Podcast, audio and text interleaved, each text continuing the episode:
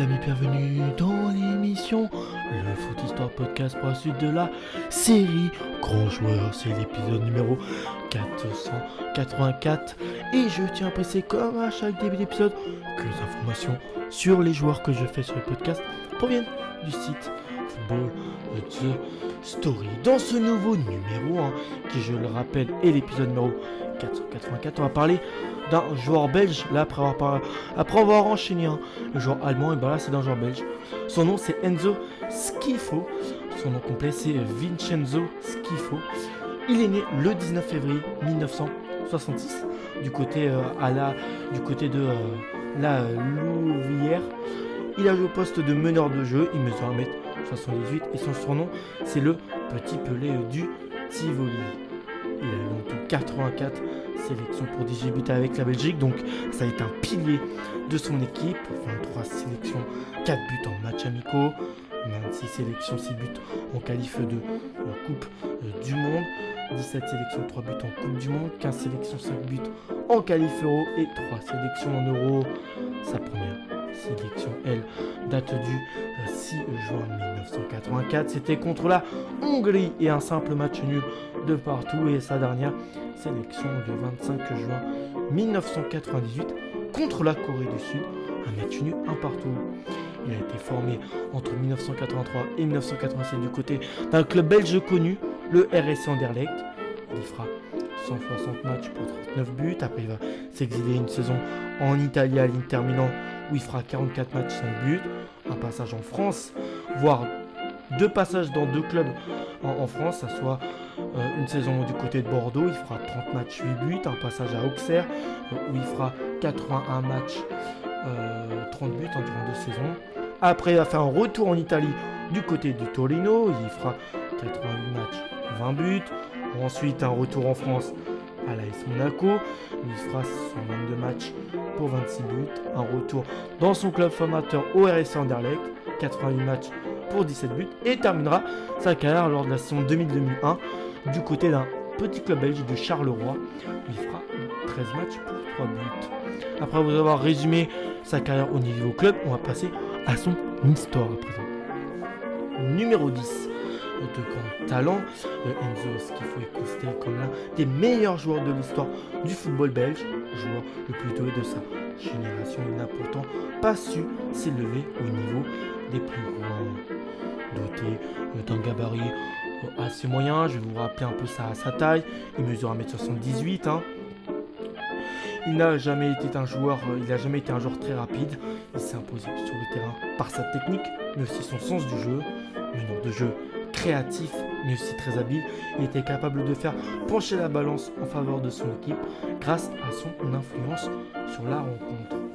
Comme tous les enfants de son quartier de la Louvière, le jeune Vincenzo commence le football pas dans la rue. À l'âge de 7 ans, il sa première licence dans le club local, la RAAL. La RAAL, un de foot, un vrai terrain. Quelques années, grand espoir, le fils d'un mineur silicien de base, euh, installé en Belgique, va devenir le petit pelé du Tivoli, du, stade où évolue la Louvière. Ses performances ne passent pas inaperçu forcément. Euh, et c'est le club phare du pays, Anderlecht, qui le recrute à tout juste 16 ans. Donc voilà comment son début de, carrière hein, à Enzo Schifo s'est passé. Il a eu une folle histoire d'amour avec le club le plus titré de Belgique tout de même, remarqué pour son sens du jeu et sa maîtrise du ballon. Schifo fait ses premiers pas en D1 à seulement 17 ans tout juste ses premiers mois parmi l'élite euh, ont suscité euh, forcément l'engouement euh, du pays, hein, qui vont lui le digne successeur de Paul Van Himst. Aujourd'hui, il est appelé pour la première fois l'équipe nationale à 18 ans pour une rencontre face à la Hongrie, un match nul des deux. Il reçoit le soulier d'or même belge à la fin de la saison 1983-84, à seulement 18 ans là aussi. Cette saison-là, il conduit les siens en finale de la Coupe de l'UEFA et c'était contre les Spurs de Tottenham Hotspur. À ses côtés de vieux briscard il n'est pas plus impressionné que ça, Morten Olsen, Frankie Vercotteren ou encore Frank Andersen. Il confirme les années suivantes son grand talent. Champion de Belgique à trois reprises avec les mauves en histoire comme ça. Hein.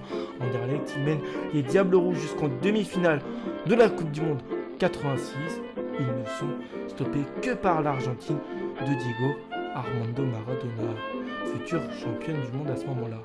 Ce mondial, il est très repéré par les plus grands euh, clubs européens. Hein. Il voit que son talent bah, ne passe pas inaperçu. Et voilà, des clubs italiens, même euh, de plein de pays s'intéressent à lui. Et il choisit de poser ses valises, mais du côté de l'Italie et de l'Inter Milan. Il ne trouve pas euh, la même réussite que eu avec les Mauves d'Anderlecht. donc ouais, il ne trouve pas la, la même réussite dans l'effectif pléthorique des Italiens. Il n'y reste qu'un an et rejoint les euh, Girondins de Bordeaux en 1988. Ses premiers matchs sous le maillot au scapulaire sont brillants, mais des blessures à répétition et des problèmes dans une équipe remplie de stars.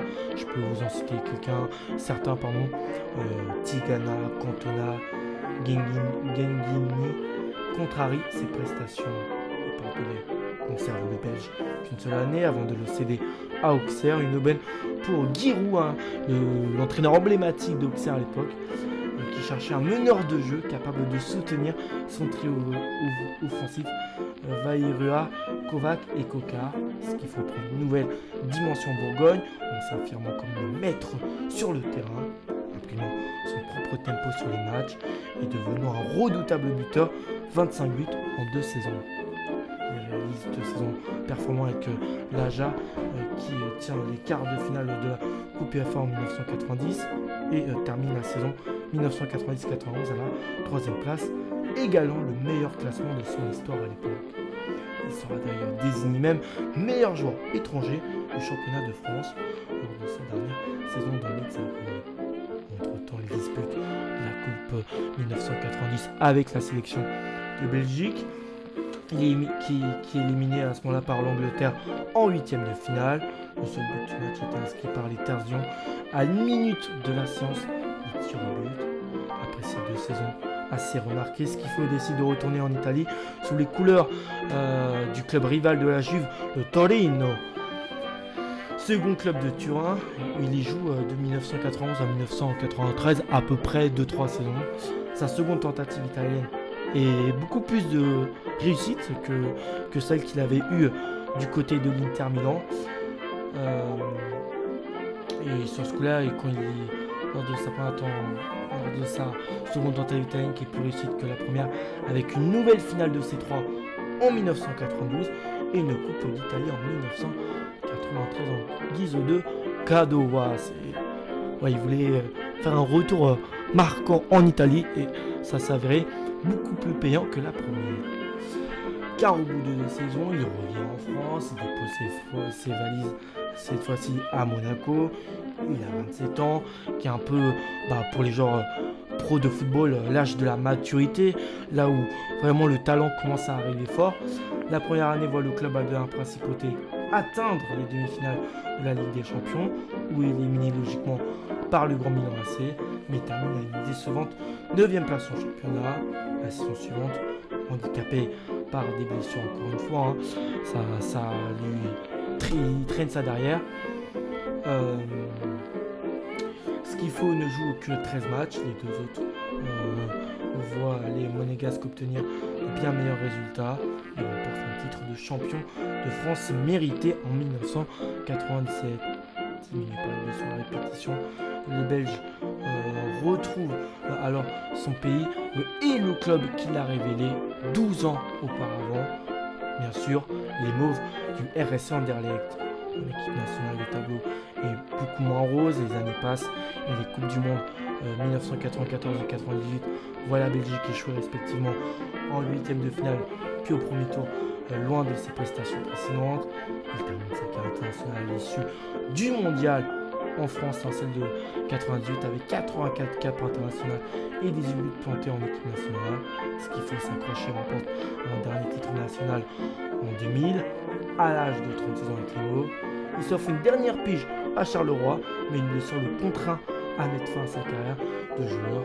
il ne pouvait plus jouer sous infiltrations en raison de ses crises d'arthrose, hein, jouer sous jouer sous infiltration, bah on peut prendre l'exemple de Nadal lors du dernier Roland Garros, tu vois.